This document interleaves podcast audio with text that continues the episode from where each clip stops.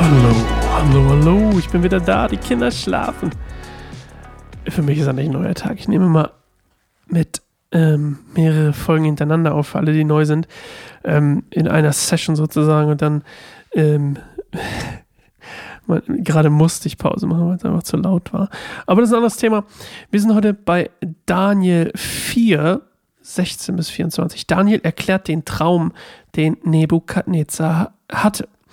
Und ähm, nur das als kleine, kleine, wie sagt man, ähm, Vorerklärung. ähm,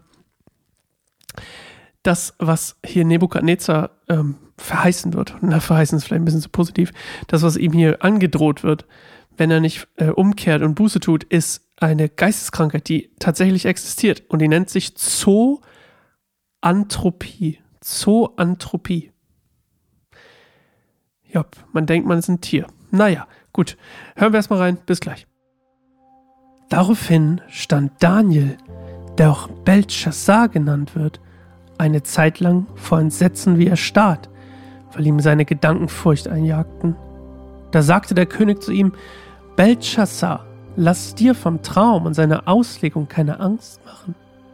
Belshazzar antwortete ihm, Mein Herr, ich wünschte mir, dass der Traum denen gilt, die dich hassen, und dass die Bedeutung deine Feinde betrifft.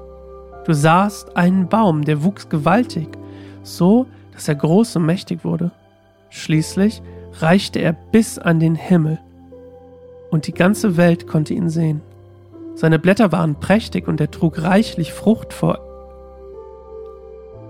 Seine Blätter waren prächtig und er trug reichlich Frucht für alle. In seinem Schatten lebten wilde Tiere, in seinen Zweigen nisteten Vögel. Dieser Baum, o oh König, bist du, denn du bist mächtig und groß geworden. Deine Größe reicht bis in den Himmel.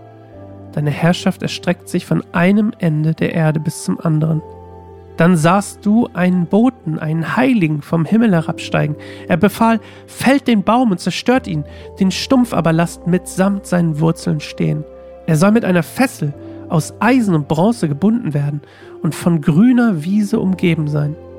Der Tau des Himmels wird ihn durchnässen, und sieben Zeiten lang soll er gleich sein wie die Tiere des Feldes.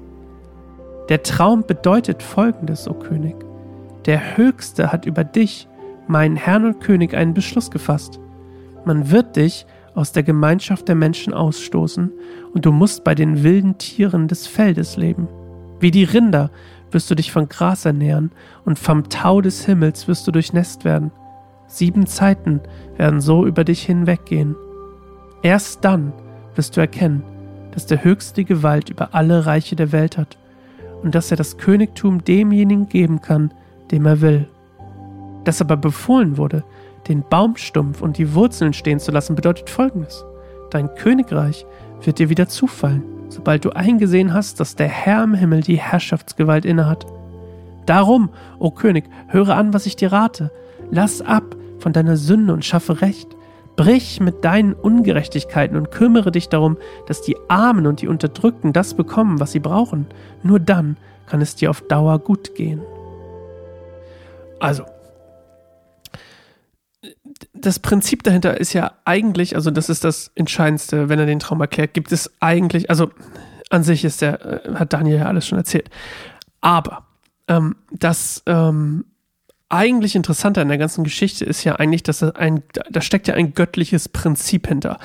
Und ich glaube, das Wichtigste an dieser ganzen Geschichte oder überhaupt an dieser Geisteskrankheit, die ihm hier quasi ähm, als Strafe quasi für, sein, für, seine, für seine sündhaften Wege gegeben wird, ist ein göttliches Prinzip. Dahinter steckt ein göttliches Prinzip, nämlich, und das ist eigentlich ein schönes göttliches Prinzip, jedes angekündigte Gericht über egal wen in der Bibel kann immer abgewendet werden.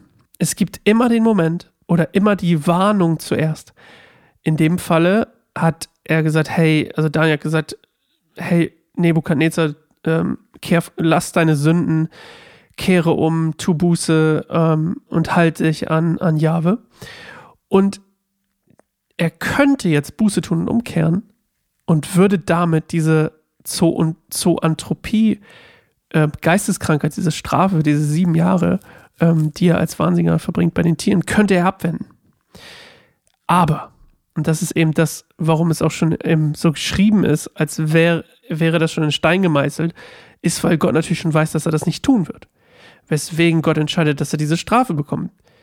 Und er weiß auch schon, dass er nach sieben Jahren, das ist ja die Prophetie hier, nach sieben Jahren wird er davon befreit werden, weil er dann Jahwe als den höchsten und, und, den, und den einzigen Gott anerkennen wird und quasi sein, sein ähm, und sich verändern wird. Aber trotzdem, es gab die Möglichkeit für Nebukadnezar hier zu sagen, okay, ich habe die Warnung gehört, ich kehre um und tu Buße. Was er nicht tut. Aber Achso, wir wissen ja noch, gar, noch gar nicht, ob er es nicht tut. Oh, Entschuldigung, Spoiler. Das ist eigentlich das Prinzip dahinter. Es gibt immer, und mir fällt, ich habe lange überlegt, mir ist keine Bibelstelle eingefallen, vielleicht fällt dir eine ein, dann schreib mir gerne sascha.keinenzimmerbaum.org. Mir ist keine Stelle eingefallen in der Bibel, wo es nicht den Moment der Umkehr gibt.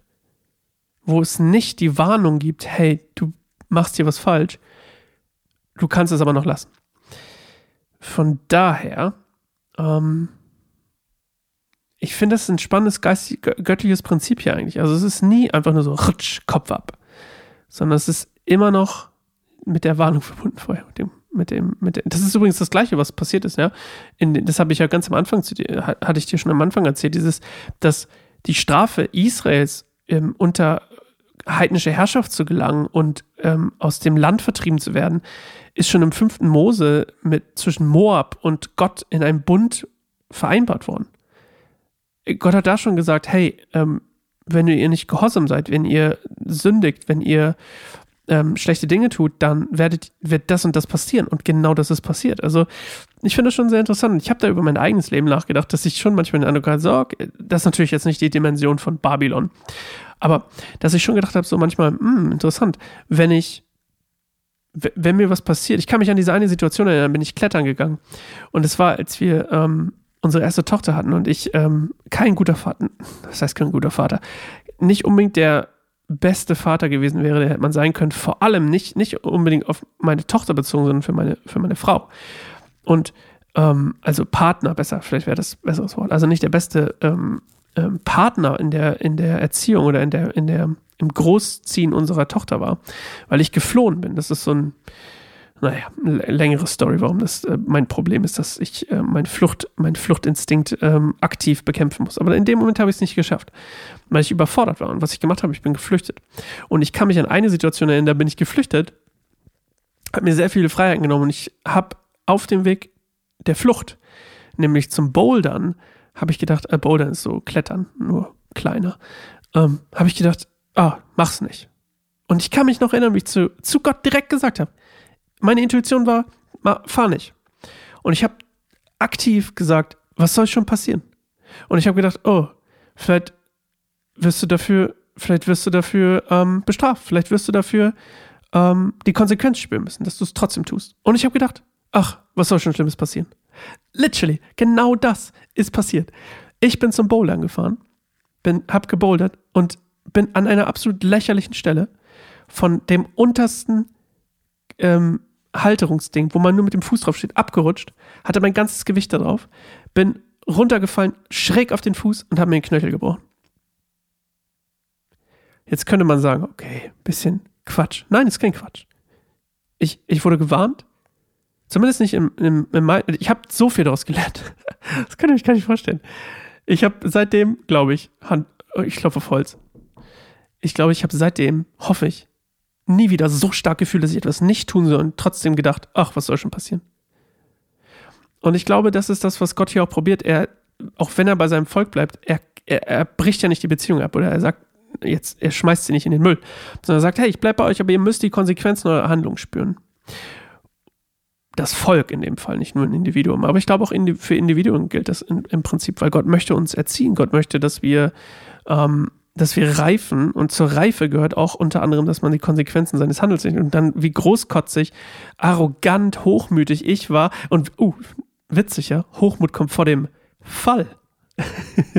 Auch wenn es kein hoher Fall war. Für den Knöchelbruch hat es gereicht. Oh, das war gruselig. Naja, ist richtig komisch, wenn, so, wenn man so runterfällt und das ganze Gewicht drauf ist und man merkt, der Fuß steht schief. Also aus dem Gelenk rausgeploppt. Und dann der Instant Reflex ist ja, dass man den Fuß wieder gerade machen will. Und dann habe ich ihn in, dem, in diesem Adrenalin-Rausch-Moment gepackt und gerade gemacht. Was vielleicht nicht unbedingt geholfen hat auf lange Sicht. Aber er war wieder gerade, aber ich konnte nichts mehr damit machen. Egal. Lange Rede, kurzer Sinn. Ähm, wir hören uns morgen wieder zu einer neuen Folge Bibelstark Tschüss.